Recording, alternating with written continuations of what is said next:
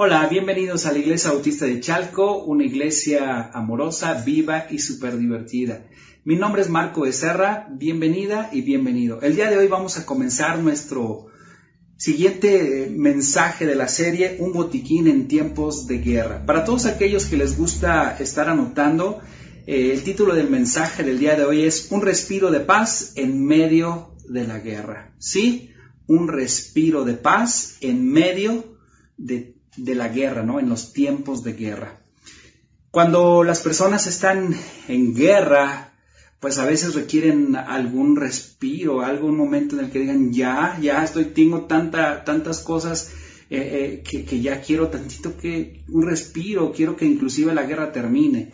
Y creo que todos lo hemos visto en las películas, ¿no? Cuando llega la noche, se termina el fuego cruzado, cuando se terminan las bombas, los estallidos, Llega un momento en que los soldados están ocultos, eh, llega la noche eh, y nada más escuchan los ruidos de los animalitos nocturnos y son los tiempos en los que inclusive ellos pueden dormir un poco. Y, la verdad es que estos tiempos de, paz, de refrigerio, pues son difíciles de tener dentro de todo un mundo eh, difícil, complicado, en la guerra, es, es difícil tenerlos. Pero tú y yo en este mundo que vivimos necesitamos buscarlos y necesitamos aprender a aprovecharlo esos tiempos.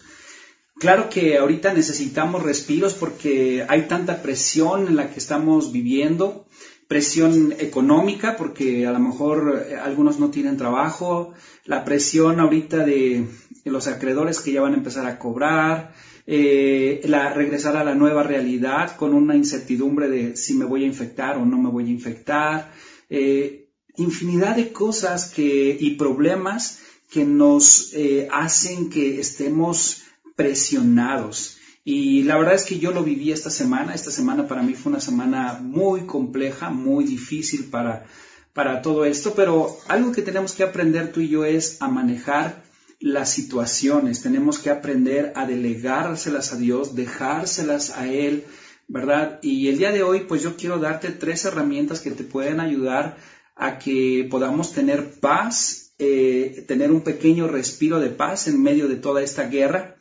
Y, la verdad es que sí es, sí es difícil, hasta me estaba acordando de los niñitos cuando éramos niños, aquí en México jugábamos las traes, y andabas corriendo porque venía una persona atrás de ti y, si te tocaba, te decía, tú las traes. Y luego esa, esa persona que ya habían tocado tenía que ir y correr a los compañeritos, a perseguir a los compañeritos y decirle, alcanzar a uno y decirle, las traes. Pero era tanto lo que corrías que lo que hacías era decir, pidos, pidos, dame un tiempo fuera, dame tantito tiempo, déjame respirar.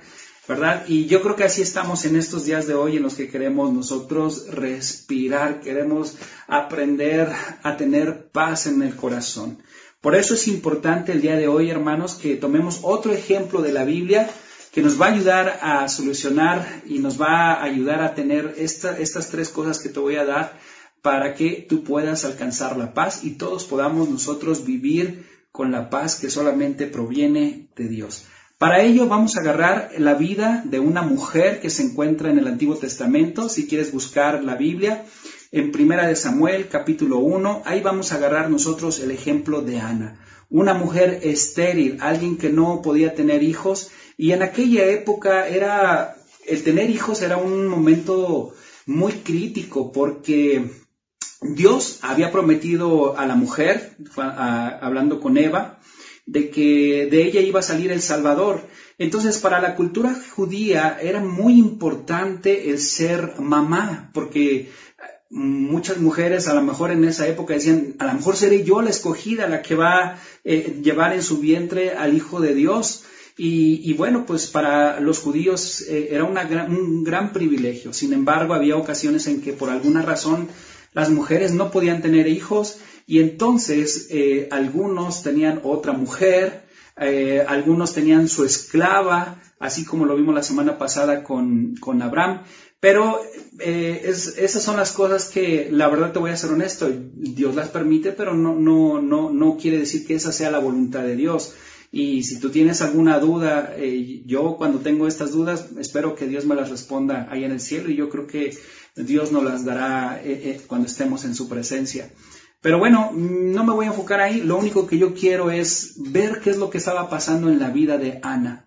Ana era la esposa de Alcana, ¿verdad? Y eh, Ana eh, tenía, eh, no tenía hijos, pero Penina, la otra mujer de Alcana, Elcana, perdón, ella sí tenía un hijo. Y dice la Biblia aquí, por favor, vamos a, no, no, vamos a leer todos los pasajes para no ocupar mucho tiempo, pero sí vamos a enfocarnos en algunos de ellos, ¿verdad? Y ve lo que dice el versículo 4, y cuando llegaba el día en que Alcana ofrecía sacrificio, daba Penina, su mujer, a todos sus hijos y a todos sus hijos, a cada uno su parte. Pero Ana andaba una parte, eh, una parte escogida, porque amaba a Ana, aunque Jehová no le había concedido tener hijos. Y su rival, es decir, Penina, eh, lo que hacía con Ana era lo que dice este versículo, versículo 6. La irritaba, enojándola, entristeciéndola, porque Jehová no le había concedido tener hijos. Entonces, algo que yo quiero el día de hoy es que tú tengas presente estas tres cosas. La primera de ellas, escríbela por favor, es muy importante si tú quieres tener paz en tu corazón. Deshazte de tu orgullo. Primera cosa que es muy importante es deshacerte de tu orgullo. Vamos a leer el versículo 4 al 7. Bueno, ya leímos el, el, el, 6. Vamos al 7. Así, así hacía cada año cuando subía a la casa de Jehová, la irritaba así, por lo cual Ana lloraba y no comía. Híjoles, cuando tenemos momentos eh, como Ana, momentos de aflicción, momentos en los que tenemos tanta presión, la verdad es que nuestro estado de ánimo se va para abajo, eh, no tenemos ni siquiera ganas de comer y eso era lo que le estaba pasando a, Ana precisamente, estaba irritada, estaba enojada, eh, estaba a la vez entristecida, estaba triste porque no podía tener un hijo, pero estaba enojada, estaba irritada con penina eh, eh, y, la verdad es que la Biblia no dice si le agarró este, este tirria, ¿verdad? No, no, no, no lo dice la Biblia. Pero sí es importante, hermanos, aprender algo aquí. Eh, primera cosa para deshacerte del orgullo, no te enojes con Dios. Dios recuerda que Él jamás hará cosa alguna para deliberadamente lastimarte si tú eres su hija, su hijo. Él nunca va a hacer algo. ¿Recuerdas? Nosotros lo vimos en mensajes pasados. Él siempre va a cambiar las cosas malas para bien. Él lo va a hacer con nuestras vidas. No te enojes con Dios porque no es la culpa de Dios. Siguiente cosa para deshacerte del orgullo es no te enojes con las personas. Recuerda, el problema no son ellos. El verdadero enemigo es el diablo, y ya habíamos hablado de él. Y, es importante que tú y yo aprendamos a resistirlo. Ve lo que dice Primera de Pedro 5.9. Acompáñame ahí en tu Biblia. Primera de Pedro 5.9 hablando del diablo, de Satanás, dice, al cual resistid firmes en la fe. Tú quieres que el enemigo huya de ti, necesitas estar firmes y resistir en la fe. Necesitamos estar, en otras palabras, fortalecidos con la fe que hemos puesto y hemos depositado en nuestro Señor Jesucristo, que hemos depositado en su palabra y en sus promesas. Es importante hacerlo. Y también dice en Santiago 4, 7, ve lo que dice ahí en Santiago capítulo 4, versículo 7. Dice, someteos pues a Dios.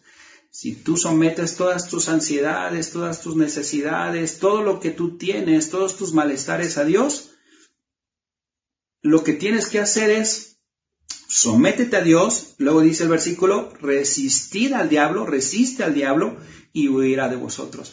Entonces, eh, no se te olvide algo, el problema no es con las personas que te están hiriendo o que te están haciendo algo.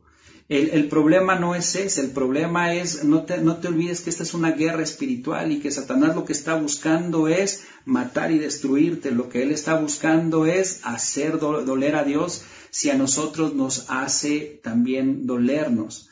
Entonces, no te olvides de, ese, de eso que es muy importante. Eh, aquí algo que tú debes de entender, hermanos, cuando, cuando tú y yo tenemos veneno en nuestro corazón, cuando hay amargura en nuestro corazón, cuando hay tristeza en nuestro corazón, cuando hay ansiedad en nuestro corazón y cuando hay necesidad en nuestra, eh, en nuestra vida, el verdadero problema, ya te lo dije, no es eh, las personas, eh, el, tampoco, inclusive el verdadero problema tampoco puede, es Satanás. El problema y el verdadero problema puede ser tu corazón. ¿Por qué puede ser tu corazón? Porque tú decides si las personas que vienen, si los acreedores, así como luego son, que, y le voy a quitar esto, y le voy a hacer aquello, y le voy a mandar a mi abogado, y que acá y allá, eh, eh, eh, este, tú y yo tomamos la decisión de si creemos en las circunstancias, si nosotros nos dejamos apabullar por las personas que se burlan de nosotros, si aquellas personas que inclusive nos hicieron algo en el pasado y dejamos que ellos tomen ese control, entonces ellos ni siquiera se inmutarán, ni siquiera estarán preocupados, ni siquiera les importaremos. Y ellos seguirán estando bien pero el que está mal es uno. ¿Por qué? Porque nuestro corazón está mal, porque, porque está lleno de veneno, amargura, tristeza, ansiedad y necesidad. Por estas cosas vale la pena, hermanos, dejarlo todo en las manos de Jesús y llevando todo nuestro corazón, echando todo nuestro corazón a Dios. Eso es importante, hacerlo, dejarlo a Dios todo. Ve lo que dice Jeremías 17:7 en su palabra. Esto es muy importante. Jeremías 17:7. Dice la palabra de Dios así. Bendito el varón que confía en quién? ¿A quién? Escríbanlo ya, escríbanlo. ¿En quién? En Jehová, así es, en Dios. Y cuya confianza es en quién? En nuestras autoridades, eh, en el dinero que necesito para pagar la renta, el que mi refrigerador esté lleno, eh, el que no me enferme de COVID. ¿Qué es lo que dice la palabra de Dios? Cuya confianza es en Jehová en Dios. Versículo 8, porque será como el árbol plantado, fíjate, si tú y yo estamos confiando en nuestro Dios, si tú y yo estamos echando toda nuestra confianza a Él, seremos como árboles plantados junto a aguas, que junto a la corriente echará sus raíces y no verá cuando viene el calor, sino que su hoja estará verde y el año de sequía no se fatigará ni dejará de dar fruto. ¿Ya ves? Aún en los tiempos difíciles tú podrás ah, tener tiempos de paz, eh, porque tú vas a permitir, tú vas a decidir si permites que esas personas que se acercan a ti, que se burlan de ti, que están ahí buscándote, ¿verdad? Te amarguen la vida. Eh, tú vas a permitir si, si, las circunstancias te irritan, eh, tú vas a permitir si las circunstancias o las personas te hacen enojar, tú vas a permitir si las personas te vuelven una persona triste, o, como dicen por ahí, este, se te resbala todo.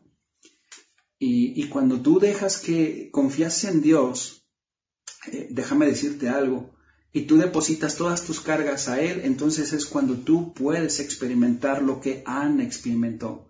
Ana, te digo que era una mujer totalmente atribulada, y, eso, esa tribulación, dice el versículo 7, que lloraba y ni siquiera podía comer ella. Pero ella no se quedó con eso, hermanos. Ella, hizo algo más. Ella sabía qué hacer.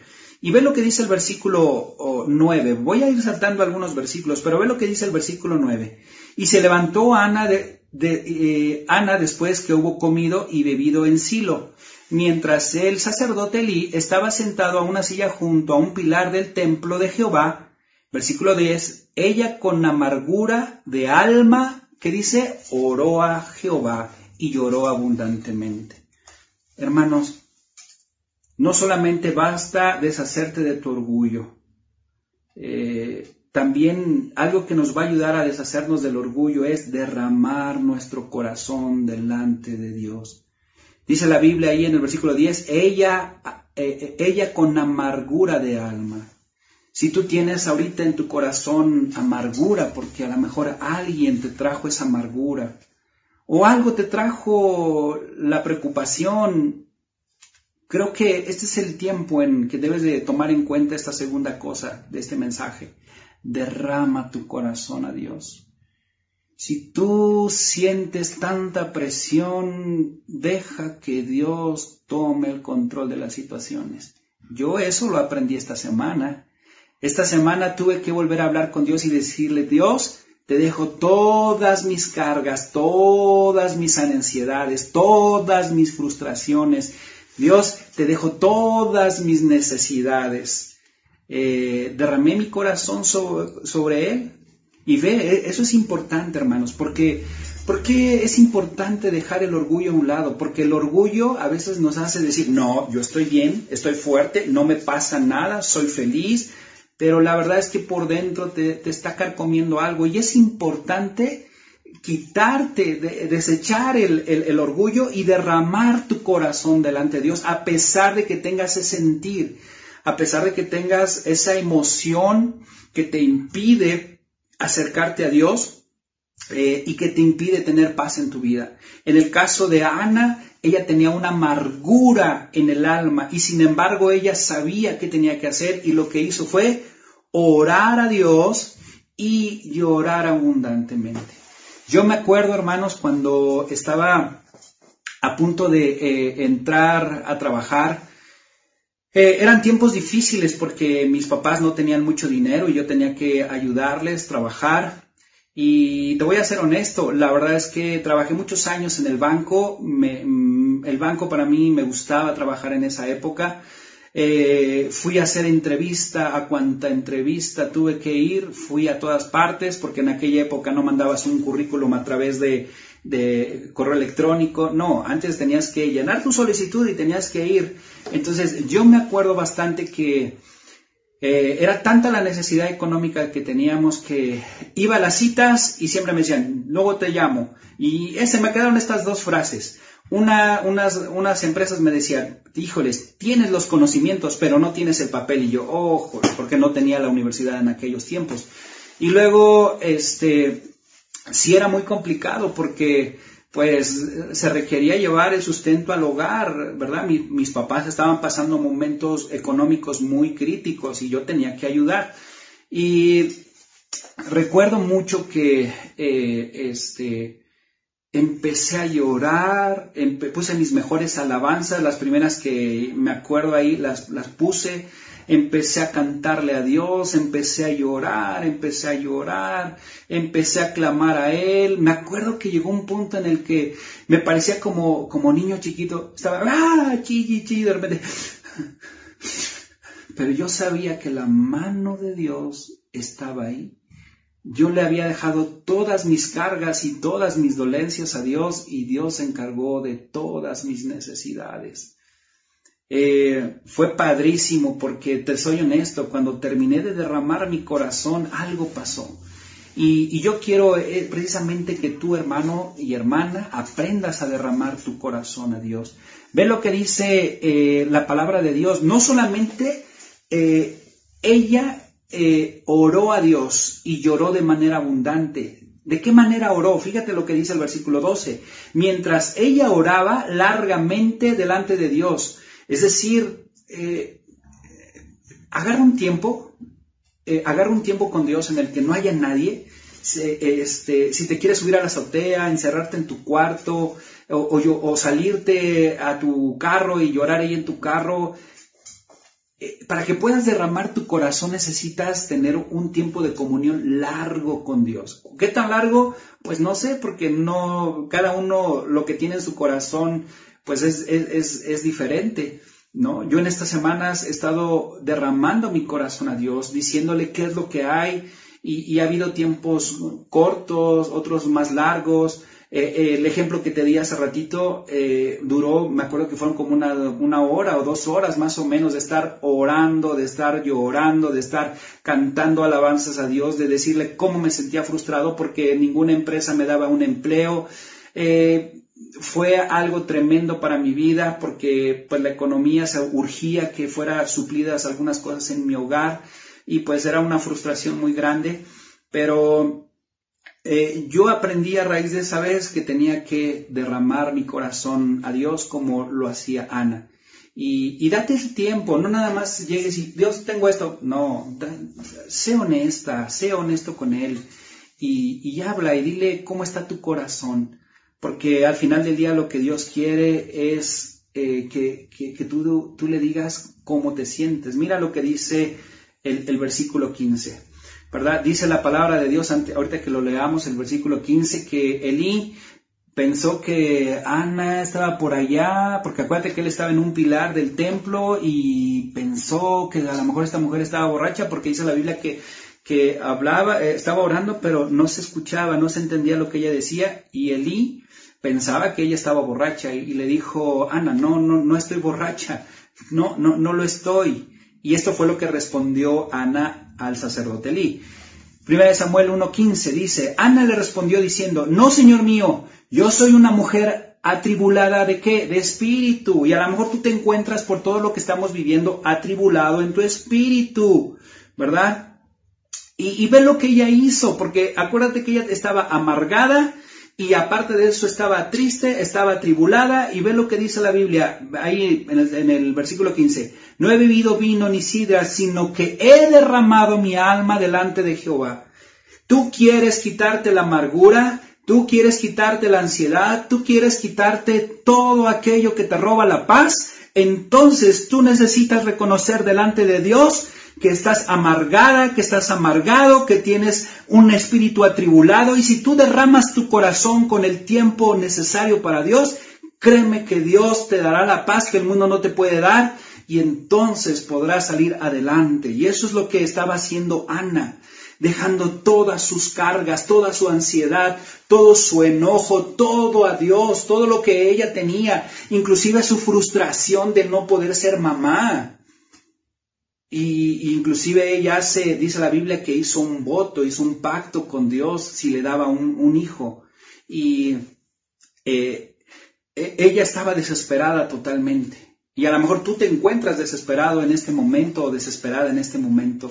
Pues en este momento, hermanos, hermanas, amigas y amigos, es tiempo para deshacerte del orgullo, reconocer que no puedes sola, que no puedes solo, que necesitas de Dios, y luego que tú, tú reconozcas que necesitas de Dios y que el problema no es Dios ni tampoco las personas, entonces tú derrama tu corazón delante de Dios, llora lo que tengas que llorar, habla con Él, dile cómo te sientes tal y cual y verás, te lo digo por experiencia, cómo Dios te puede consolar y lo que Dios puede hacer en tu vida. Es importante. Tú decides tener la paz en tu corazón o no tenerla. Esa es la tercera cosa de la cual te quiero hablar el día de hoy. Tú decides tener paz en tu corazón o no. ¿Verdad? Eh, ya, vimos las, las dos cosas. Des, deshazte de tu orgullo, derrama tu corazón. Y tercera cosa, decide tener paz en tu corazón. Ve lo que dice el versículo 17 de Primera de Samuel. Dice, Elí respondió y dijo, ve en paz y el Dios de Israel te otorgue la petición que le has hecho. Cristianos, hay dos condiciones para que Dios conteste tu oración. Lo primero es derramar tu corazón a Dios y lo otro es ir en paz.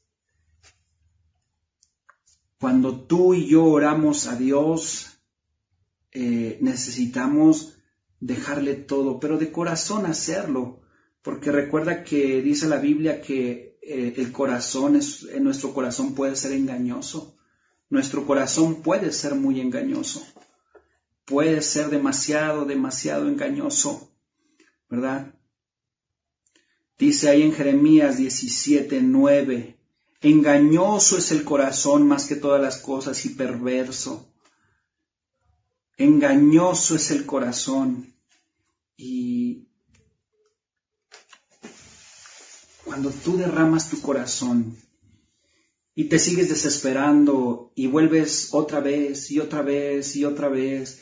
Y, y, tú cuando dices, Dios, es que la, persona fulanita me hizo enojar y es que esto y aquello y empiezas a llorar, lo dejas y de repente te vas a, a, tu casa o vas a donde tengas que hacer y retomas tus actividades y vuelves a ver a fulanita, perenganita y dices, ah, es que otra vez fulanita y perenganita.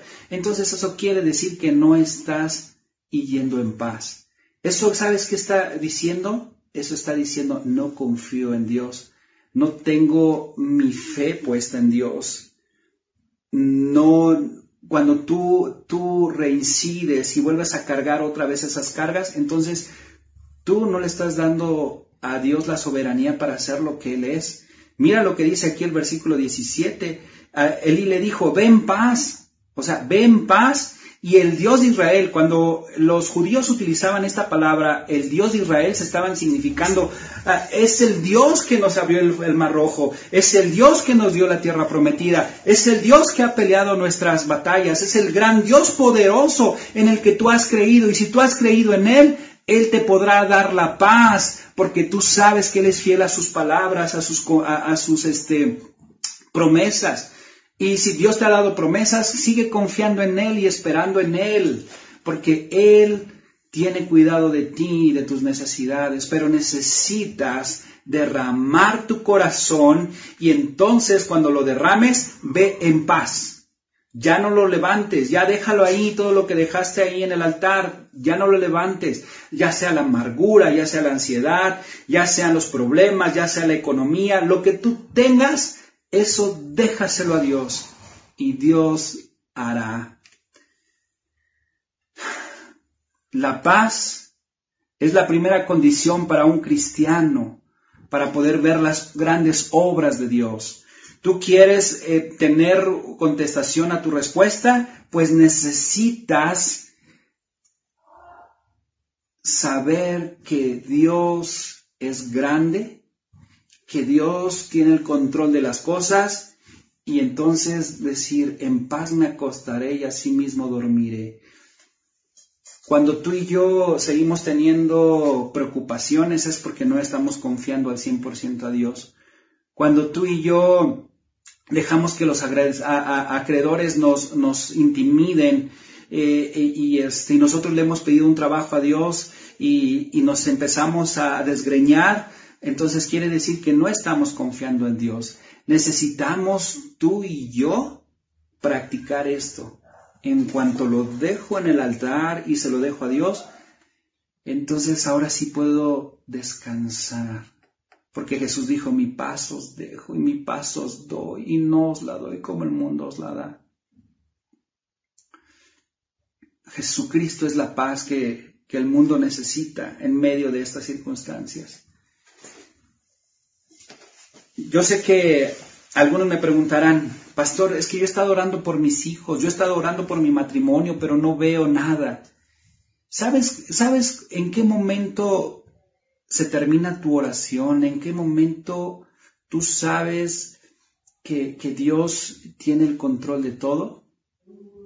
Cuando, cuando tú oras y le dices, Dios, aquí te lo dejo y ahora sí puedo vivir confiado, vivir tranquilo, sabiendo que tú tienes todo el control. Y entonces se te baja la ansiedad, entonces se te baja los problemas. No, no quiere decir que los tapes, no quiere decir que no, no los tomes en cuenta, no, sino que esa paz te va a dar la visión para saber qué hacer en cada momento y en cada situación. La verdad es que a veces, eh, a veces Dios necesita usar cosas drásticas, ¿verdad? Eh, meterte a lo mejor eh, desafortunadamente en un hospital o algo para decirte, tranquila, tranquilo, hey, yo tengo el control de la situación. Y, es algo que, que, es importante, hermanos. Versículo 18, ve lo que dice ahí para terminar. Y ella dijo, halle tu sierva gracia delante de tus ojos. Y se fue la mujer por su camino y comió, ya ves, eh, cuando tú tienes paz en tu corazón, cuando tienes paz ya en tu corazón, hasta te da hambre porque sabes que todo va a estar bien, ¿no? Si tú y yo, eh, después de haber orado, después de haber derramado nuestro corazón, tenemos hambre, quiere decir también que, eh, este, ya estamos confiando en Dios, ¿no? Cuando cambia nuestro estado de ánimo, quiere decir que entonces estamos confiando en Dios. Pero si seguimos con nuestro estado de ánimo de, ah, háganse para allá, ah, no me estorban, ah, y, ah, y, entonces, eh, no hemos confiado en Dios, no hemos descansado en Él y pues seguimos todavía con la preocupación y eso es lo que nos estresa y nos tiene como energúmenos, ¿verdad? No, si tú ya tienes paz, entonces hasta tu manera de dirigirte a tus seres queridos cambia inclusive hasta el poder pedirle perdón a alguien que insultaste y que no tenías que haberlo hecho. Cuando tú tienes paz en tu corazón, descansas en las promesas de parte de Dios y dices, aquí está Dios. Y si Dios lo dijo, Él lo prometió, yo sé que lo cumplirá en el tiempo que Él quiera. Porque recuerda que también Dios no es alguien que va a cumplir nuestros berrinches. Dios es alguien que sabe y nos va a dar lo que necesitamos. Hay tres cosas cuando oramos, recuérdalo. La primera de ellas es, Él nos puede contestar nuestras oraciones de manera positiva, decir sí, ahí te va. Otras puede decir no y la otra puede decir espera. Y la de espera, ¿cómo cuesta mucho trabajo hacerlo? Esperar cuesta muchísimo. Así es que es muy importante, hermanos, si tú, no, si tú no puedes dormir a pesar de que ya oraste, si tú no puedes comer a pesar de que ya oraste, si tú sigues triste a pesar de que ya oraste, si tú sigues enojada, enojado, si tú sigues con la preocupación del trabajo, del dinero, quiere decir que todavía no confías en Dios porque no tienes la paz que procede de Dios y que esa paz es la que te reafirma y te confirma que tú tienes fe y confianza en un Dios todopoderoso y que es más grande que quien sea. Y si tú no tienes una fe firme y no estás fortalecido, entonces el enemigo va a venir, matar y destruir y te va a destruir a ti y a los tuyos. Eh, a mí me va a buscar destruir volviéndome como energúmeno, ah, pato me enojo, ah, eh, eh, va a destruir mi imagen como padre ante mis hijos por ser un mal padre, por llegar al punto en el que los regañe de manera injusta. Y no puedo permitirme eso. Entonces, ¿qué necesito hacer? Ir y descansar en los brazos de Dios, estar con Él, decirle, Dios, llévate todas mis cargas, llévate todas mis ansiedades. Porque ve lo que, lo que hizo esta mujer. Dice, y se fue la mujer por el camino y comió y no estuvo más triste. Cierro mi mensaje el día de hoy con esto. Hermanos, no pelees solo tu batalla, no pelees solo la guerra. Deshazte de ese orgullo que no te está dejando seguir adelante. Deja que Dios tome el lugar que le corresponde en tu vida. Si tú ya pusiste tu confianza y tu fe en Cristo Jesús, yo creo que necesitas dar el siguiente paso y dejar que ahora Él se convierta en el Señor de tus finanzas, el Señor de tu familia, el Señor de tu matrimonio, el Señor en tu trabajo, el Señor en tu corazón, en tus emociones. Ahí es donde tú necesitas dejar que Dios trabaje y que Dios sea Dios. Después, derrama tu corazón con Él, llora lo que tengas que llorar, dile me duele aquí, me duele acá, necesito de ti, esto es lo que tengo, esto es lo que me está pasando, Dios, eh, eh, este, no veo esto, pero Señor, levántame una vez más y, y al final decídete tener la paz en tu corazón. Tú tomarás la decisión de qué quieres, dejar que Dios tome el control o no tome el control. Recuerda, necesitas derramar tu corazón e ir en paz y entonces eso demostrará que estás confiando en Dios.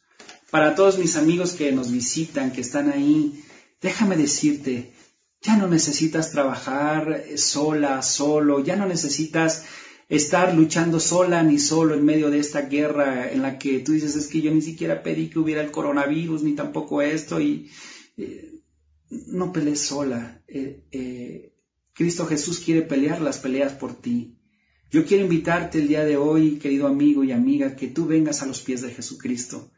Jesucristo es la respuesta a todo lo que te hace falta y ese hueco que tienes en tu corazón. Deja que Él entre el día de hoy a tu corazón.